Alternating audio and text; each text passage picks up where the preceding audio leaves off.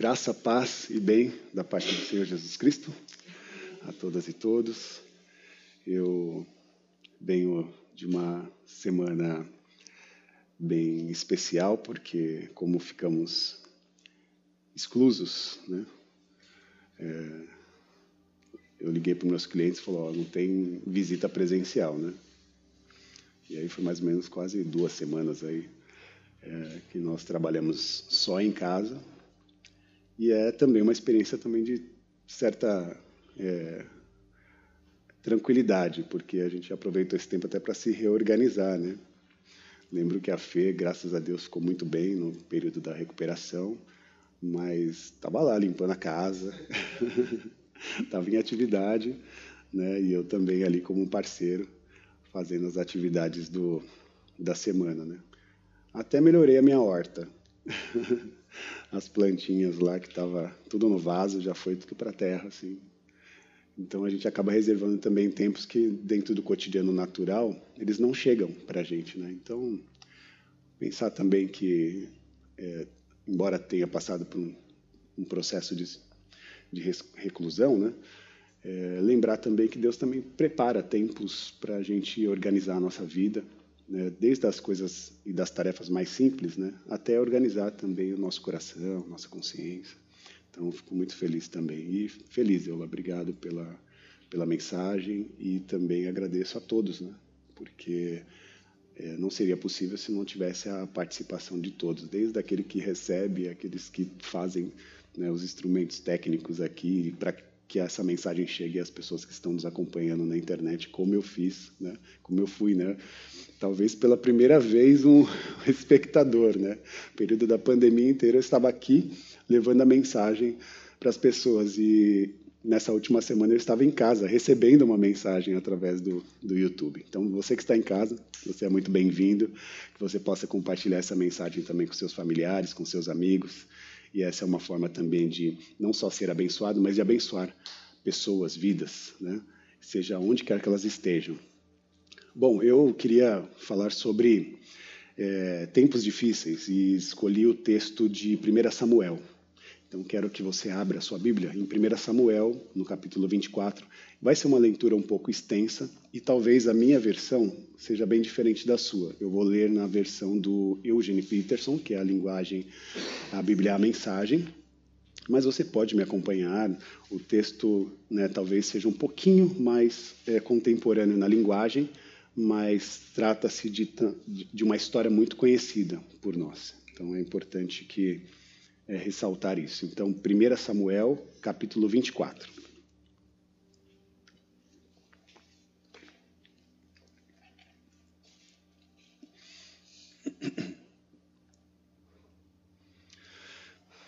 No versículo 1, diz assim: Depois da luta contra os filisteus, alguém informou a Saul: Davi está agora no deserto de Engedi. Saul convocou, Saul convocou três mil dos melhores soldados de Israel e partiu no encalço de Davi e os seus homens. Foram para a região dos rochedos dos bodes selvagens. Ele chegou até o local em que havia alguns currais de ovelhas, ao lado da estrada. Partiu dali, havia uma gruta, e Saul entrou nela para fazer as suas necessidades. É, acontece que Davi e os seus homens estavam amontoados no fundo da gruta. Os homens de Davi lhes disseram: Você acredita nisso? O Eterno deve estar dizendo: Entreguei o seu inimigo nas suas mãos, faça com ele o que bem entender. E Davi, sorrateiramente, cortou um pedaço das suas vestimentas reais. Agora vamos para o versículo 5, né? Continuemos. No mesmo instante, sentiu-se culpado e disse aos seus homens: Que o Eterno me livre de fazer algum mal contra o meu Senhor, o ungido do Eterno. Não vou sequer levantar um dedo contra ele, ele é o ungido do Eterno. Assim, Davi impediu que os homens acabassem com a vida de Saul. O rei levantou-se e saiu da caverna para seguir o seu caminho. Versículo 8. Então Davi se pôs à entrada da gruta e gritou para Saul: Meu senhor, rei meu. Saul olhou para trás. Jesus, Davi se ajoelhou, fez uma reverência e exclamou: Por que dá ouvido aos que dizem Davi quer tirar a sua vida? O Senhor acabou de ter a prova de que isso não é verdade. Aqui dentro da gruta, o Eterno pôs o Senhor em minhas mãos. Meus homens queriam matá-lo, mas eu não permiti.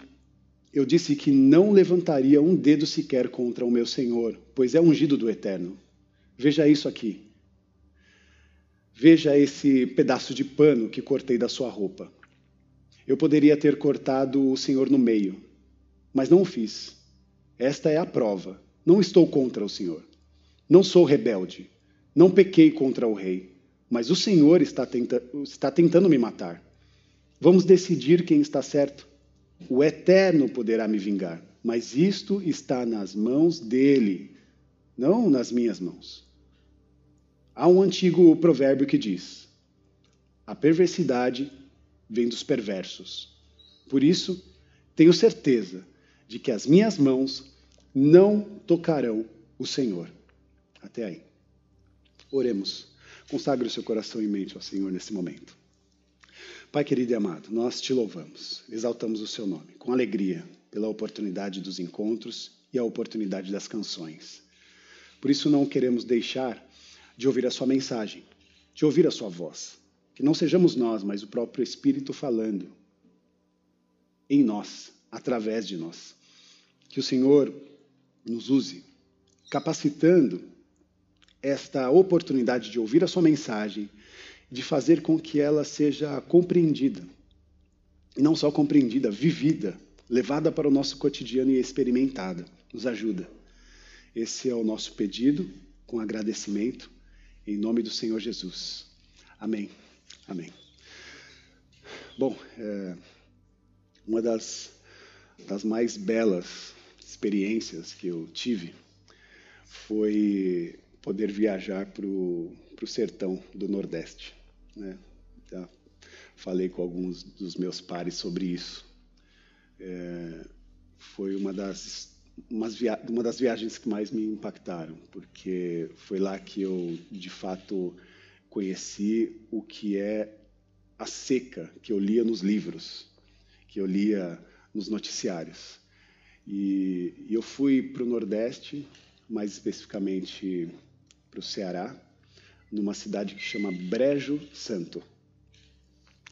E lá naquela cidade eu conheci de perto a seca, a seca que, que provoca é, rachaduras naquela terra. Conheci uma seca que também impacta na vida dos animais e também, por que não dizer, uma seca que impacta na vida daquelas pessoas, daquela cultura, né? da cultura daquelas pessoas daquela região. Óbvio que eu sou paulistano, a minha experiência é turística naquele local, mas que com o passar dos dias foram tomando na minha consciência contornos espirituais. Tinha uma presença turística, mas tinha dentro dela também experiências espirituais. Talvez pela sensibilidade da época, eu consegui é, perceber um outro Brasil, uma outra realidade, um outro contexto de Brasil, muito distante do nosso, muito diferente do nosso. Um local onde o sol é, é, é em todo tempo, um local onde não tem chuva, onde os processos né, são feitos é, tudo por é, cisternas, né? A retirada de água é feita por cisternas, por irrigamentos que é, usam um outro tipo de tecnologia que não é a que nós usamos hoje. Então, por ter essa experiência, não tem, acredito eu, como não ir, né, numa região desértica ou num deserto, né, literal, e não pensar nesse deserto como conceito de vida. Né? Então, quando eu estava lá, eu fazia esse contraponto. Porque, embora ali tinha um deserto que afetava a terra, afetava os animais, afetava a cultura das pessoas, existe também um deserto que afeta a nossa realidade existencial, a nossa humanidade. E esses desertos, eles percorrem diversas esferas, né? Porque um paulistano, ele vai olhar para o deserto e ele vai e deserto para ele vai ser sempre uma metáfora, né? Ele vai olhar para o deserto e vai pensar que deserto é sempre um resultado das faltas que é, nos tocam, especialmente as faltas emocionais. Quando nós estamos num período de escassez financeira, nós chamamos isso de deserto. Quando nós estamos num período de escassez de, de convívio, de relação, nós chamamos isso de deserto. Então, é, quando vivemos qualquer tipo de falta, nós adjetivamos né, essa experiência como uma experiência desértica. E isso é, nos leva a um cenário de busca de sobrevivência. Né? Então, sempre quando nós usamos essa metáfora do deserto, nós estamos sempre numa busca de ressignificar aquela experiência e também sobreviver. Né? Porque num local onde tem escassez, é, tem também um clamor por sustento. Né? Se formos é, olhar como Deus sustentou o seu povo no deserto, é, só foi possível é, que aquelas famílias habitassem naquela região desértica graças ao cuidado de Deus e de uma forma até mesmo sobrenatural, onde de dia Deus trazia uma nuvem para aquele povo, para que eles não sofressem o calor do sol, e à noite tinha uma coluna de fogo que aquecia aquele povo. Então havia uma, uma esfera muito é, espiritual, sobrenatural acontecendo que regia o cuidado daquele povo e que vinha do próprio Deus. Então, quando eu percebo a nossa experiência dentro da, do nosso cotidiano e dentro da nossa realidade, a, busca dentro de um cenário de sofrimento, de escassez, de dificuldade, sempre vai trazer para mim essa urgência do clamor, pedindo para que Deus nos socorra, cuide de nós, nos traga a possibilidade do cuidado, do alimento, da proteção. E eu e, e, eu sei que muitas vezes nós, muitas vezes não, todo dia a gente se cumprimenta e a gente olha um para o outro e fala: tenha um bom dia, tenha uma boa semana. A gente deseja para as pessoas que elas tenham um bom ano, mas o deserto ele não tem data. O deserto ele aparece de repente. essa experiência, né? do deserto, ela, ela pode chegar a qualquer momento. Ela pode tanto vir numa mensagem, num telefonema, como também pode vir por conta de um resultado de um exame que você recebe. O deserto pode chegar a você de diversas maneiras, porque ele toca todo mundo. Toca todo mundo como tocou nesse momento que nós estamos, esse período de pandemia. Não, não tem como fugir. Nós estamos nesse tempo. Né? Então, essa experiência desértica existencial, ela acaba sendo muito agressiva para nós e nos coloca dentro de um ambiente que a gente não consegue, de fato, é, fugir de uma maneira natural. Por isso nós evocamos o sobrenatural. Por isso nos, nos entendemos como seres espirituais porque é a partir dessa experiência, do conhecer a Deus e compreender quais são as suas intenções, a sua vontade, é fazer prevalecer a sua vontade em nossas vidas, para que esse cuidado também aconteça nas manifestações, nas esferas que nós construímos a partir das nossas relações e do nosso posicionamento no mundo. Né? É, é, nós temos alguém em quem se inspirar, né? e essa inspiração divina provoca as nossas vidas e nos compete a possibilidade de, de reagir né, diante qualquer tempo de dificuldade. Por isso, é, vamos ao texto, né, porque o, o Davi ele demonstra para mim uma forma madura de organizar os seus ressentimentos. Porque, poxa, ele tinha acabado de salvar Israel de uma situação extremamente constrangedora. Ele tinha derrotado o gigante Golias. Israel celebrava a vitória daquele menino de uma forma milagrosa, praticamente um, uma criança derrota um homem de guerra. E as pessoas ficam perplexas e começam a identificar naquele menino, talvez, uma mensagem de Deus porque se há uma vitória sobrenatural acontecendo sobre uma, um personagem tão frágil, só pode se compreender que a partir daquela persona há uma bênção, há uma unção diferente. E eles atribuíam, né, as notícias corriam atribuindo Davi como talvez o sucessor, o rei que herdaria o trono de Saul. Por conta de todos esses, né, dessas conversas que estavam acontecendo, Saul se viu provocado porque ele não queria perder o seu trono. E por conta disso inicia uma grande perseguição a Davi.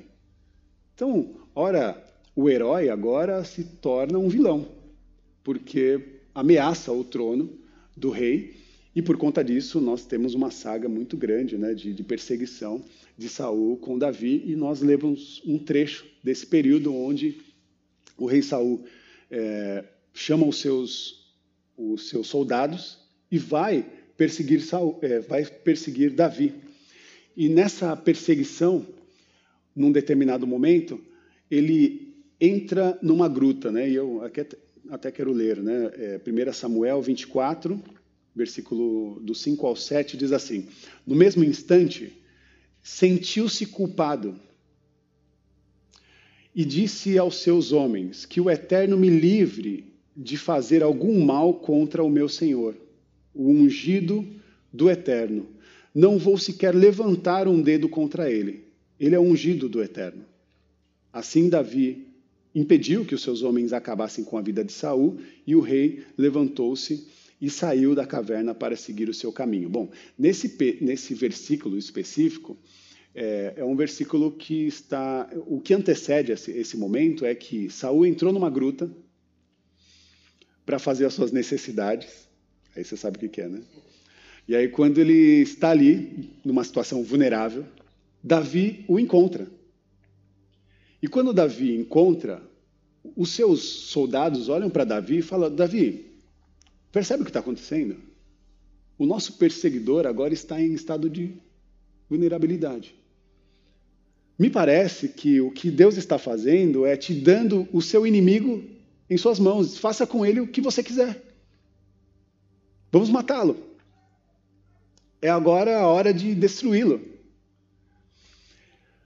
Davi ele chega perto do, do, rei Saul e corta um pedaço da sua capa real.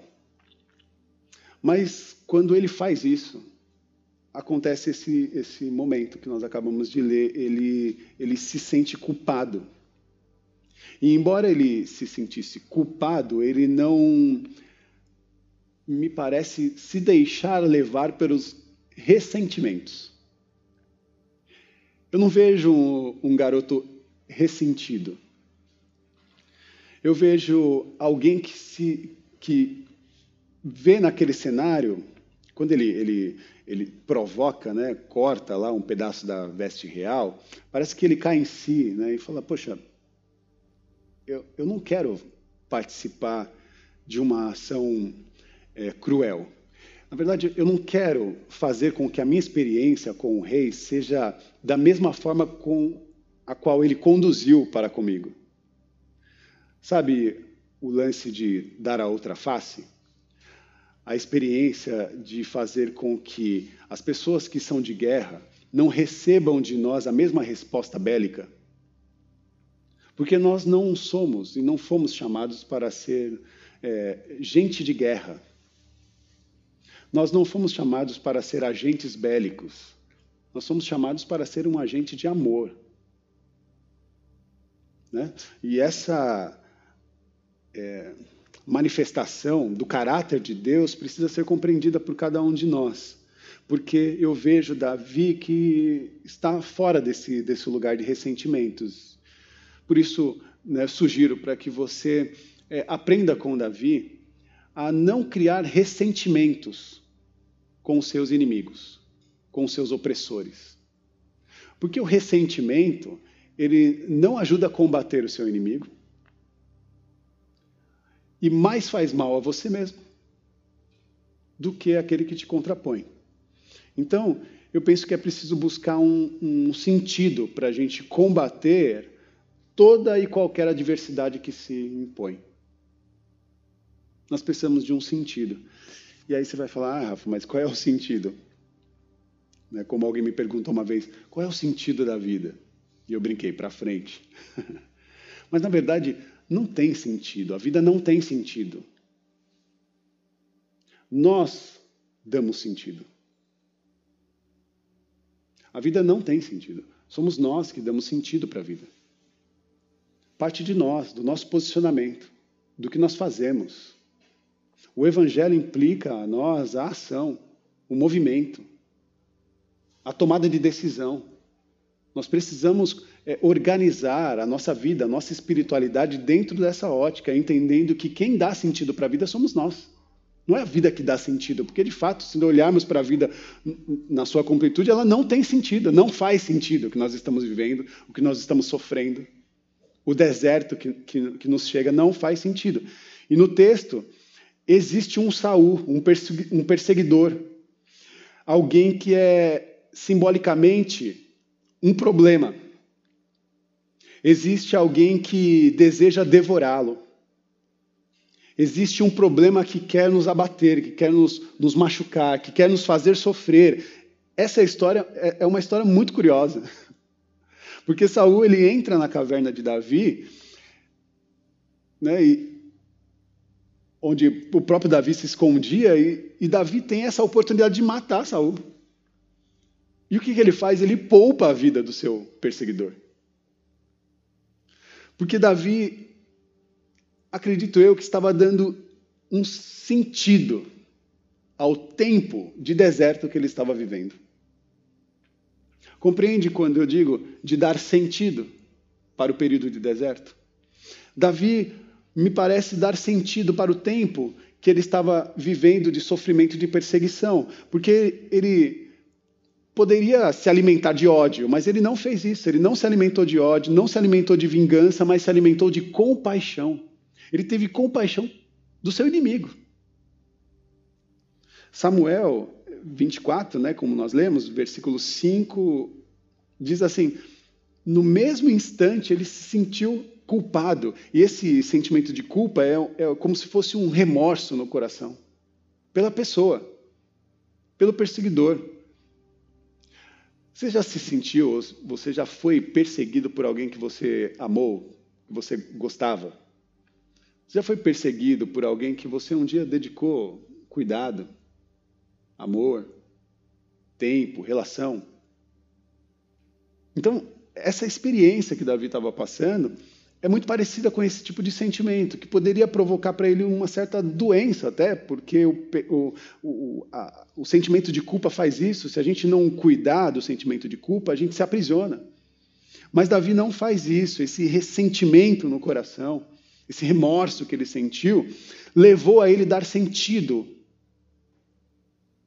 para a sua, sua vida.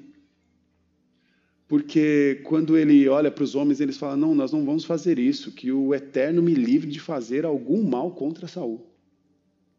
Que o, Eterno me livre dessa, desse sentimento, ou desse ressentimento. Davi compreendeu a, a, a representação desse período desértico do qual ele passava. Ele estava construindo um legado. E ele queria, de fato, deixar um deixar algo como uma marca. Uma marca para as pessoas que estavam à sua volta e por que não dizer uma marca para toda a geração, como ele deixou. Essa é uma forma estratégica de pensar a vida, sabe? pensar o futuro. Pensar o presente, na verdade, organizar o presente pensando no futuro.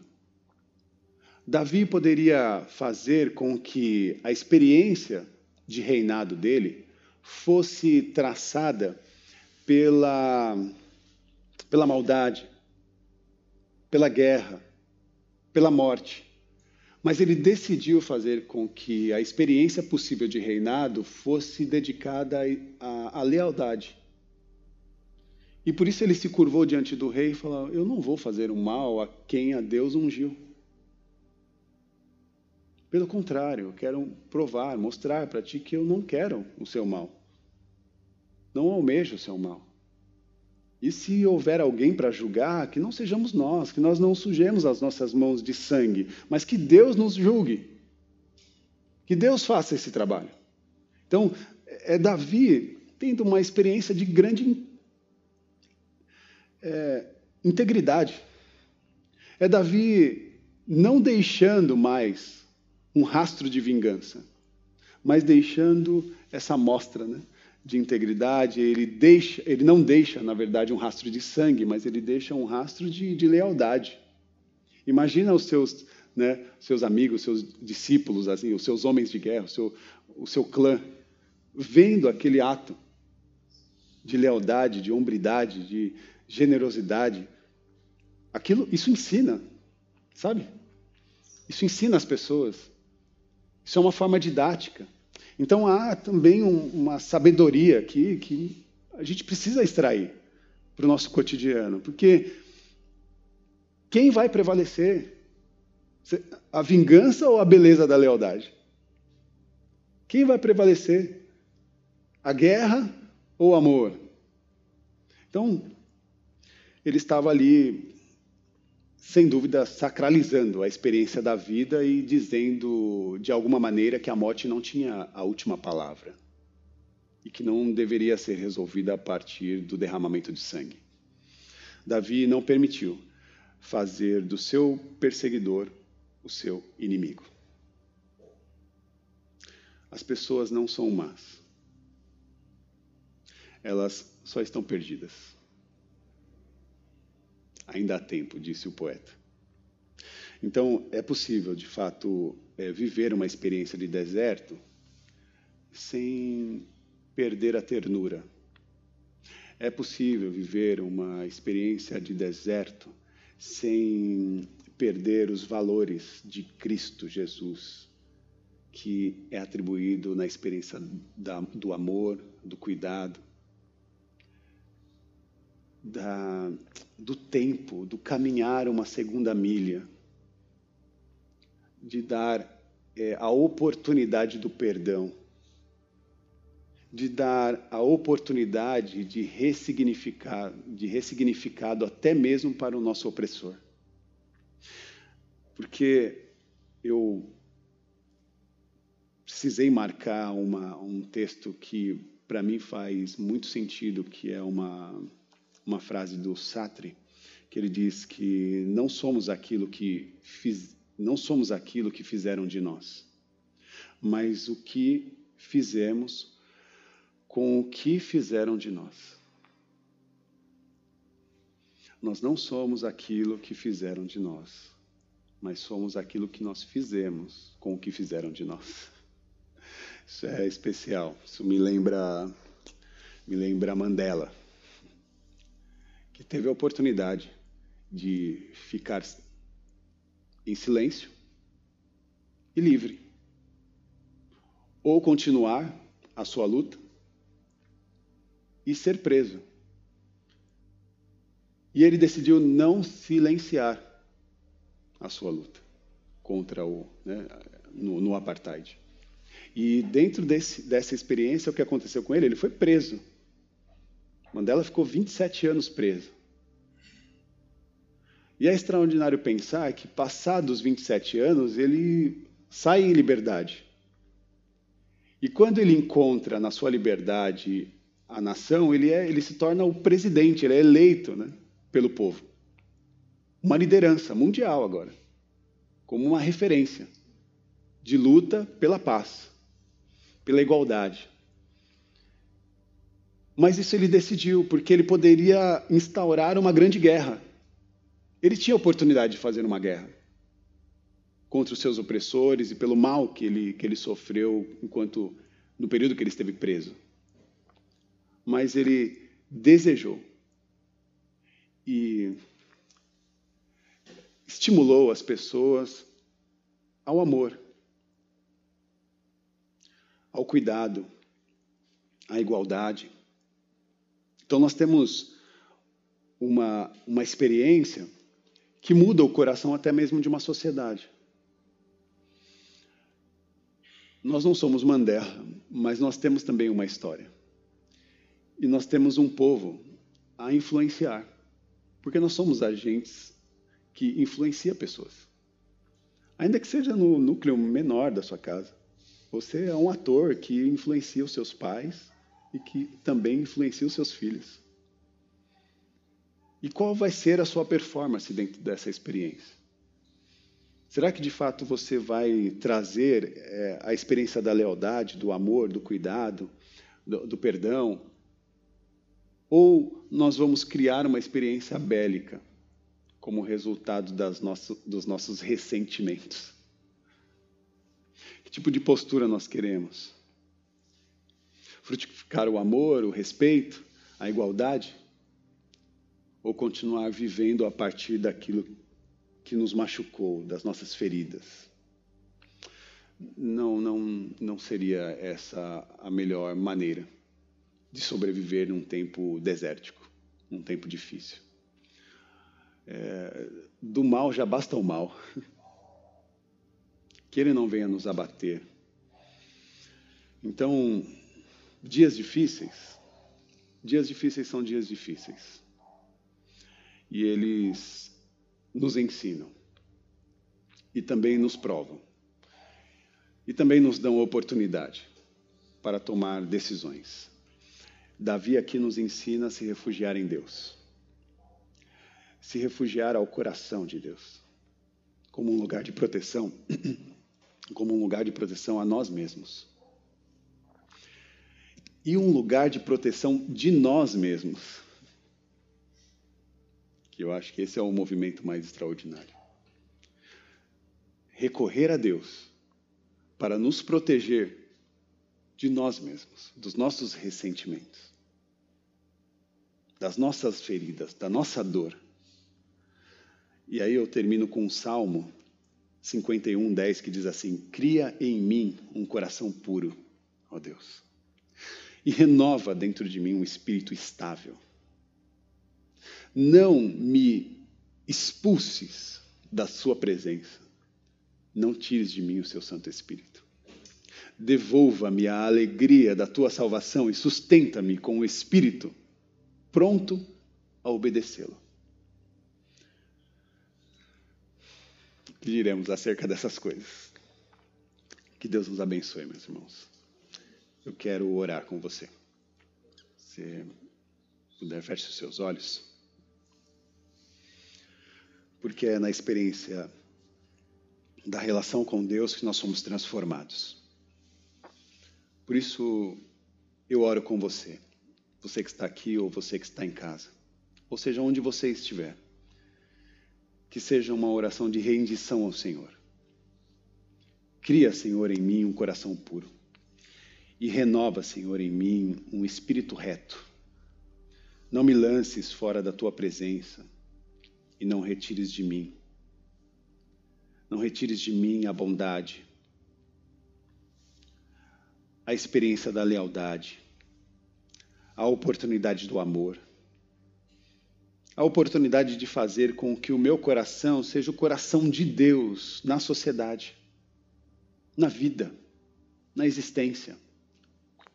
Que nós possamos ser, sim, todos atores de uma experiência de humanidade, de que, que cuidam um dos outros, que ama e que respeita. E que dá até mesmo oportunidade para os nossos adversários, os nossos inimigos. Porque o que, o que seria de nós sem o amor? Por isso, se há um ressentimento no seu coração, aprenda a perdoar. Peça para o Senhor te ensinar a perdoar. Se há um ressentimento no seu coração e na sua mente, peça para o Senhor te ajudar a sair desse lugar de culpa, de aprisionamento, de dor, de sofrimento.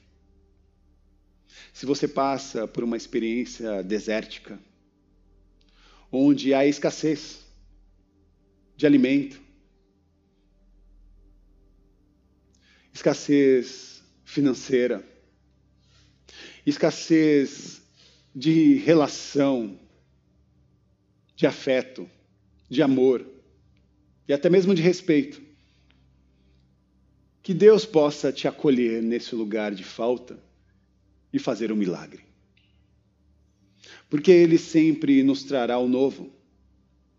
Ele sempre nos prometeu, foi isso que ele nos prometeu, que faria nova todas as coisas. E nós estamos nesse lugar, nesse campo de renovação. Nós queremos ser renovados na nossa consciência, na nossa postura, na nossa forma de tratar as pessoas e também de cuidar de nós mesmos. Senhor, nos livra de nós mesmos, dos nossos males, ressentimentos, dos nossos traumas, da nossa mente bélica e nos reflete, Senhor, a sua face e o amor. Nos abençoa. Cuida de nós. Cuida de todos nós. Essa é a nossa oração. Para que de fato nós possamos ter uma experiência de uma boa semana, ainda que seja no deserto. Que Deus nos dê um novo olhar. Que Deus nos dê novas oportunidades e que Ele nos dê também a sensibilidade de perceber que Ele está perto, regendo com maestria todas as coisas. Obrigado, Senhor. Obrigado, Jesus. Amém. Amém. Bom, antes de finalizar, eu preciso dizer para vocês que, bom, nem preciso dizer do frio, né, que nós passamos e pela falta que acontece nas ruas. Nós nos dedicamos nessa última semana a arrecadar roupas, alimentos e cobertores. É, entre esses objetos, os artigos de maior necessidade é meia, touca, que normalmente não, não chega nas doações. É, cobertores sempre vem, mas nunca é é demais. Então, é, você que pode, é, traga né, para a comunidade, para que nós possamos também acolher as pessoas que estão em estado de vulnerabilidade, que precisam ser acolhidas.